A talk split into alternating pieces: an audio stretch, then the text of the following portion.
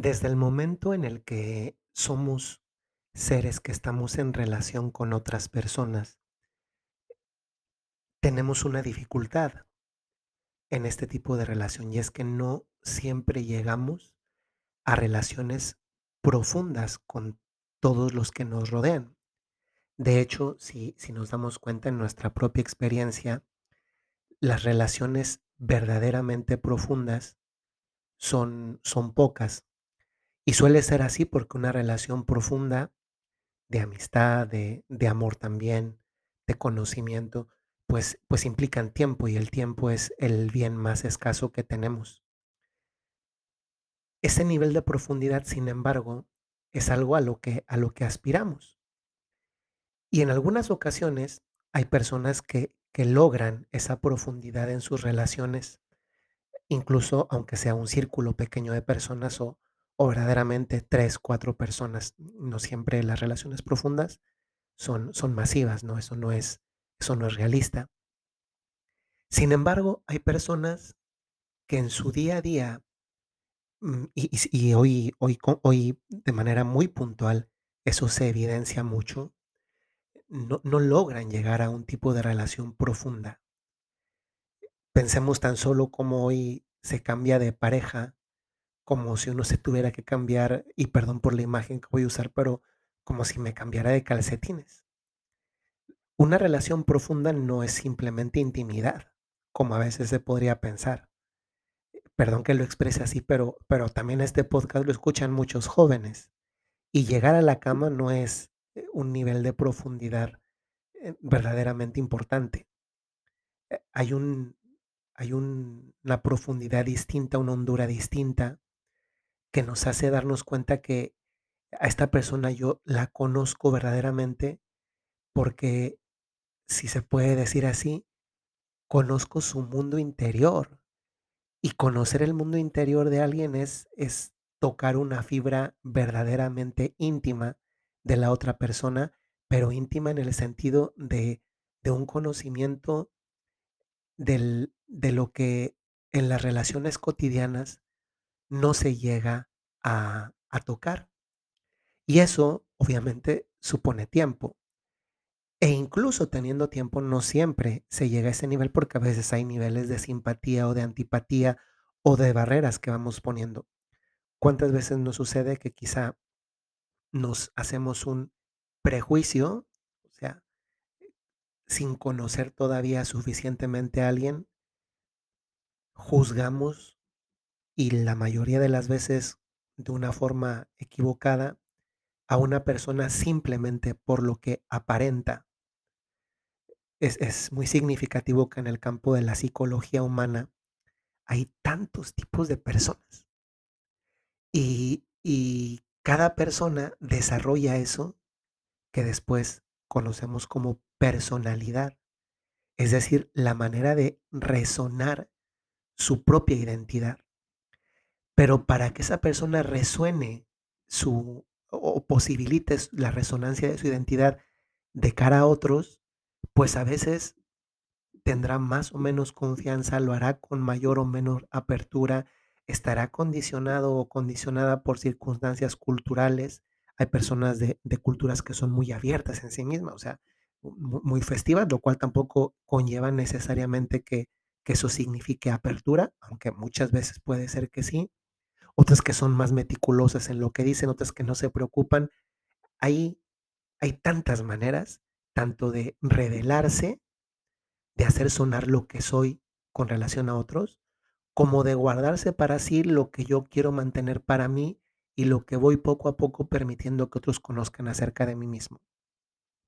Hoy, un, un gran problema para este tipo de relaciones profundas es esta cultura de la apariencia. Pensemos tan solo en, las redes sociales. Hoy en las redes sociales pareciera que el criterio de fondo para la publicación de contenidos, y sobre todo me refiero a contenidos fotográficos, es la impresión que yo voy a poder causar en otros, incluso si no es eso lo que verdaderamente refleja la profundidad de mi propia vida. A veces porque la persona misma no ha llegado a un nivel de profundidad suficiente.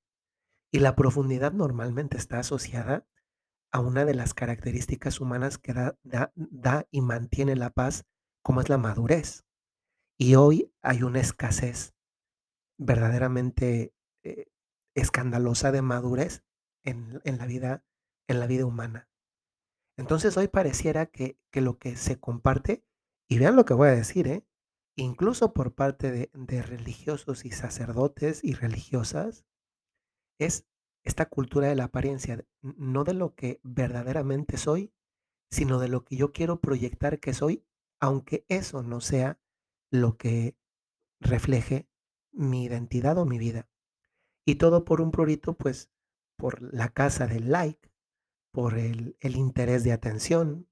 Y todo esto nos hace pensar a nosotros, pues, que no somos inmunes a ese tipo de criterio de visibilización pública, porque usualmente estamos buscando atención y la atención se gana tal vez no cuando reflejamos la profundidad de nuestra vida, lo cual incluso pues, las redes sociales como que no, no son la plataforma de la profundidad, sino más bien la, la panacea del- de lo, de lo efímero donde hoy, hoy te llama la atención esto y mañana aquello. Piensen eh, a qué nivel de profundidad te puede llevar un video de TikTok y que conste, y esto no es una, una condena de, de las redes sociales, eh, muchos de ustedes están escuchando este podcast justamente, precisamente gracias a las redes sociales. Pero fíjense qué diferente es cuando lo que se proyecta, y sobre todo a un nivel de comunicación de uno mismo, y esto abarca para todos, sea quien sea la persona, es simplemente representar a alguien, por así decir, una, una actuación de una vida paralela en el que pues también yo soy el protagonista en las redes sociales, con el objetivo de, de, pues de proyectar algo que ciertamente no soy, pero que merece la atención de los demás. Y he querido decir todo esto porque es que es verdad que nos importa lo que piensan de nosotros. E eso es eso es humano, eh, y es humano porque tiene que ver con algo tan natural como como el deseo de ser apreciado. Eso es humano. Deseamos ser apreciados porque porque está en nuestra naturaleza, porque somos seres sociales. Y ser un ser social significa estar en una relación armónica con los demás. Tendemos a eso porque justamente eso fue lo que rompió el pecado original.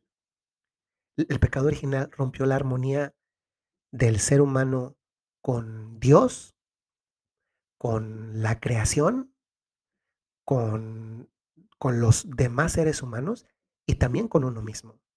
Entonces, esa fractura que hay desde el pecado original nos hace anhelar esa, esas sanas relaciones en las que somos capaces de valorar al otro, porque a veces también llegan esos como golpes, golpes de, de aprecio hacia los demás, especialmente cuando estamos en paz y felices.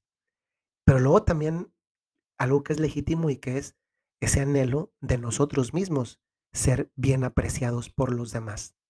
Porque eso además nos lleva a otro punto que es el punto de, de estamos hechos para tener buenas relaciones con los demás, aunque suponen un esfuerzo. Pero como hoy hay tanta dificultad para lograr estos objetivos y la hay porque son diferentes los otros, soy diferente yo y tanto los otros como yo mismo estamos heridos por el pecado original. Y a veces puedo simpatizar más con uno que con otro y entonces tanto yo me puedo hacer juicios incorrectos sobre otros como otros se pueden hacer juicios incorrectos sobre mí. A veces estos son los que nos interesan porque vivimos con un interés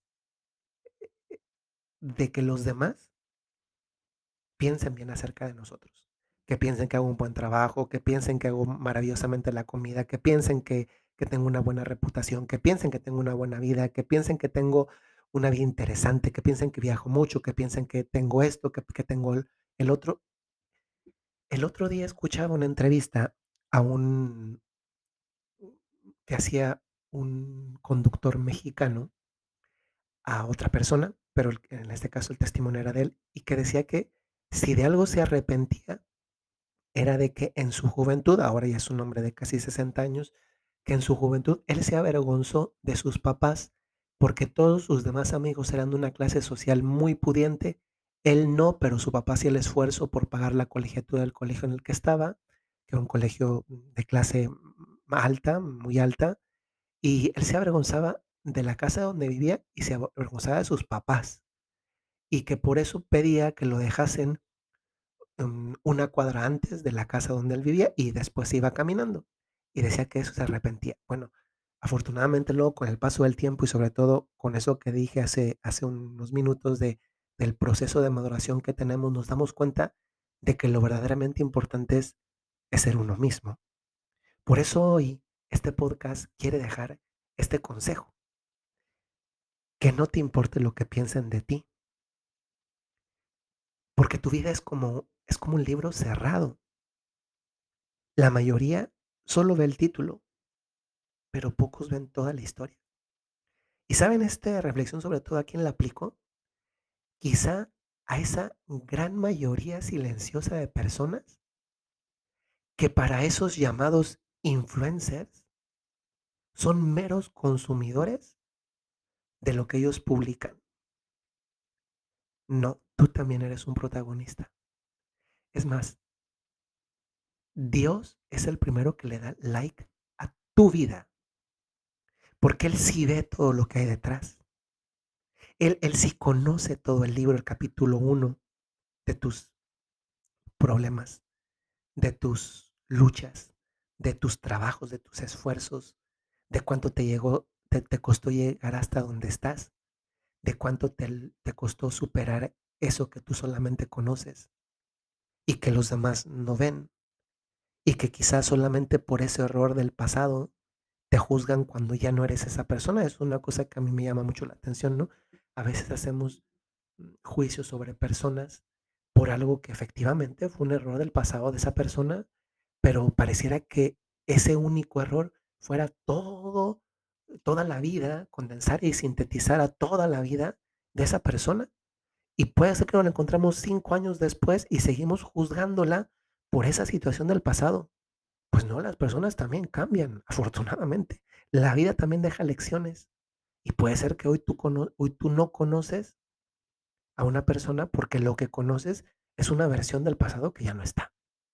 Por eso hoy les invito a esto. Mira, yo sé que, que, es difícil la exhortación que no te importe, pues claro que en el fondo, con todo lo que acabo de decir en la introducción, claro que importa, ¿no? Porque somos seres sociales, porque tendemos a esa armonía con, con el aprecio que, que buscamos en los demás y que, que también nos damos cuenta que estamos llamados a dar a los demás. Pero en cierta forma también hay que relativizarlo porque la realidad es que aunque eso sea así, es que no lo vamos a lograr nosotros mismos. Va a ser muy difícil que, que nos suceda con todo el mundo. Hay una canción que dice que no soy monedita de oro para caerle bien a todos. Pues sí, pues es que hay tantas, tantas personas, tantas eh, vidas diferentes que a veces simplemente no, no armonizamos, no, no, como se dice, no hacemos química con esa persona. Pero entonces, si eso ya sé que es así, porque así es la vida humana, así de compleja, pues que no te importe. ¿Y sabes? Si tú sigues a un influencer o estas personas que ponen fotos súper retocadas, yo cada vez digo que es muy difícil no salir en una red social. Porque incluso si estás bien feo o si estás bien fea, perdón por así lo directo, pues con todos los filtros que tienen las fotos, con todos los retoques que hay, pues está difícil no salir bien en una foto actualmente. Pero ¿saben? La vida real está hecha de imperfecciones. Y si tú tienes una vida imperfecta, bendito sea Dios y bienvenido al club de la gente normal. Soy el Padre Jorge Enrique Mújica de los Padres Legionarios de Cristo y les mando un saludo muy cordial. De verdad me da mucho gusto saludarles y gracias por permitirme entrar a sus vidas con estas reflexiones. Me dejan entrar a mí, pero pues yo no vengo de mi parte nada más. Quiero ser un instrumento del Espíritu Santo. Lo hemos sido a lo largo de estos dos años con el podcast y esperamos seguirlo siendo. Les recuerdo y con esto termino. Si tienes un talento, tienes una cualidad, tienes una misión. Hasta luego.